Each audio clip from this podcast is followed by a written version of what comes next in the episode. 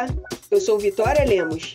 Este é o PUCcast Serviço, uma parceria da Rádio PUC Rio com a Rádio Catedral. Hoje, o programa vai falar sobre os cuidados com a saúde auditiva. Considerada uma das principais formas de percepção do meio externo, a audição é o sentido responsável pela capacidade que o ser humano tem de captar as ondas sonoras.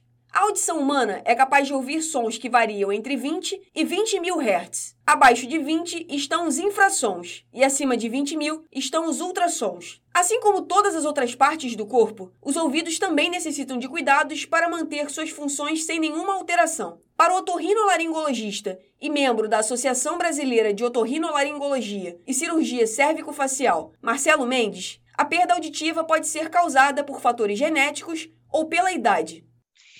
Bom, existem os fatores genéticos, né? As pessoas que têm uma predisposição genética a ter perda auditiva, os idosos, eles têm uma doença chamada presbiacusia, que a gente vai perdendo naturalmente essa a nossa audição de diferente forma de as pessoas tem umas pessoas que têm uma tendência maior, outras menos. Pode evoluir em grau mais lento, mas a partir dos 35 anos a gente já pode começar a apresentar algum tipo de grau de perda. É, durante a vida existem doenças infecciosas, é, exposição ao som, generalizar assim, são as, as, doenças, as infecções podem causar perda, algumas perdas genéticas, algumas de origem infecciosas.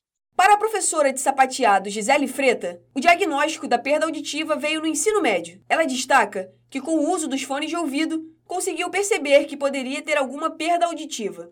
É, quando eu estava no ensino médio, eu ia de van para a escola. Eles iam falar comigo se eu tirasse o lado direito, eu não conseguia escutar a música, mas eu conseguia escutar muito bem a pessoa. E se fosse o contrário, eu não conseguia escutar a pessoa e só conseguia escutar a música. E aí eu comecei a reparar também que quando eu estava em um ambiente mais barulhento, eu sempre virava o ouvido direito para a pessoa para conseguir escutar melhor. E aí eu comecei a ter essa sensibilidade, assim, e, e acabei depois indo atrás, indo no médico e tal. Mas foi, foi nessa, assim.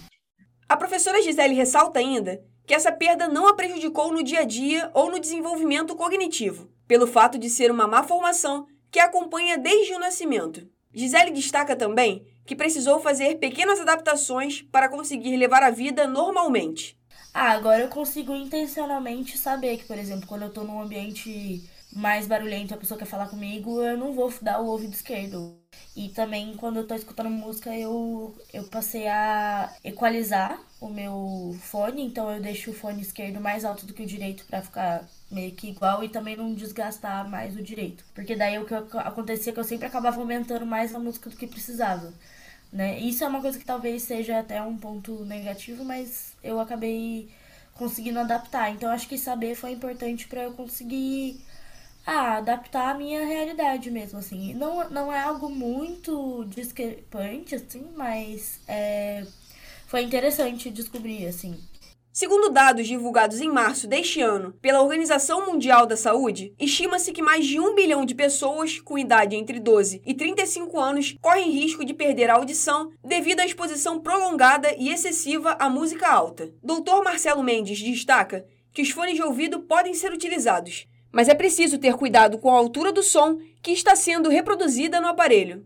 Se a gente for falar especificamente do fone, uma forma que a gente pode mensurar isso é que o volume ideal é um volume que a pessoa que está do lado ela não escute o barulho. Se alguém chamar ela com uma voz normal, sem que ela grite, eu acho que ela tem que escutar, né? Se tiver alguém do seu lado, você com fone de ouvido, se alguém te chamar, você tem que ouvir aquela pessoa. Tempo, eu acho que o tempo máximo, assim, de umas quatro horas, com intervalo de 15 minutos a cada hora. Doutor Marcelo recomenda que as pessoas que trabalham em locais com muita exposição a sons altos, como aeroportos e ônibus, podem fazer exames para acompanhar a saúde auditiva pelo menos uma vez ao ano. Com relação às pessoas que trabalham em locais mais silenciosos, como escritórios, o acompanhamento pode ser feito a cada dois ou três anos. Além disso, ele enfatiza que é preciso procurar ajuda profissional caso sinta alguma alteração na audição. Com relação à higiene dos ouvidos, é recomendado que sejam utilizados hastes flexíveis com pontas de algodão, toalha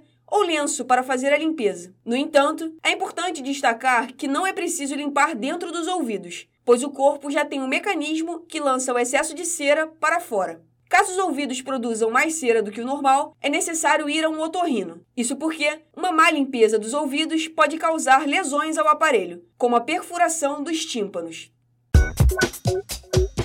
Esse programa teve produção e edição sonora de Vitória Lemos, com supervisão e edição do professor Célio Campos. Lembramos que a Rádio PUC faz parte do Comunicar, que é coordenado pela professora Lilian Sabac. Voltamos na próxima sexta-feira. Até lá!